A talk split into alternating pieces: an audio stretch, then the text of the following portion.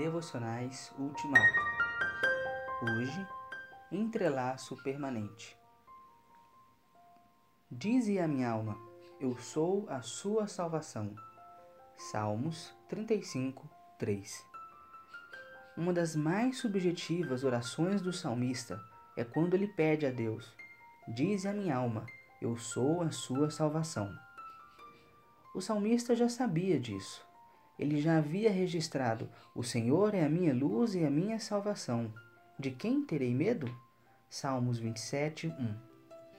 Certamente o salmista quer mais certeza, quer renovar suas convicções, quer robustecer sua esperança, quer aumentar o seu entrelaço com Deus. Não se trata de autoajuda. Ele não está dizendo dele e para ele: Eu sou forte, eu sou forte, eu sou forte. Ele está pedindo: dá-me a certeza de que vais me salvar.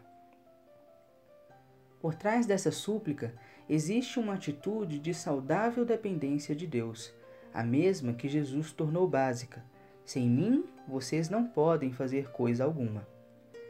E o que provoca essa saudável dependência de Deus é o sentimento de humildade. Sem ele, ninguém busca a ajuda de Deus, por acreditar que é suficientemente capaz de vencer sozinho todas as batalhas da vida.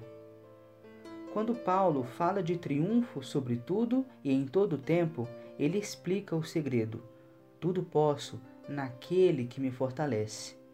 A frase bem poderia ser: tudo posso naquele que é a minha salvação.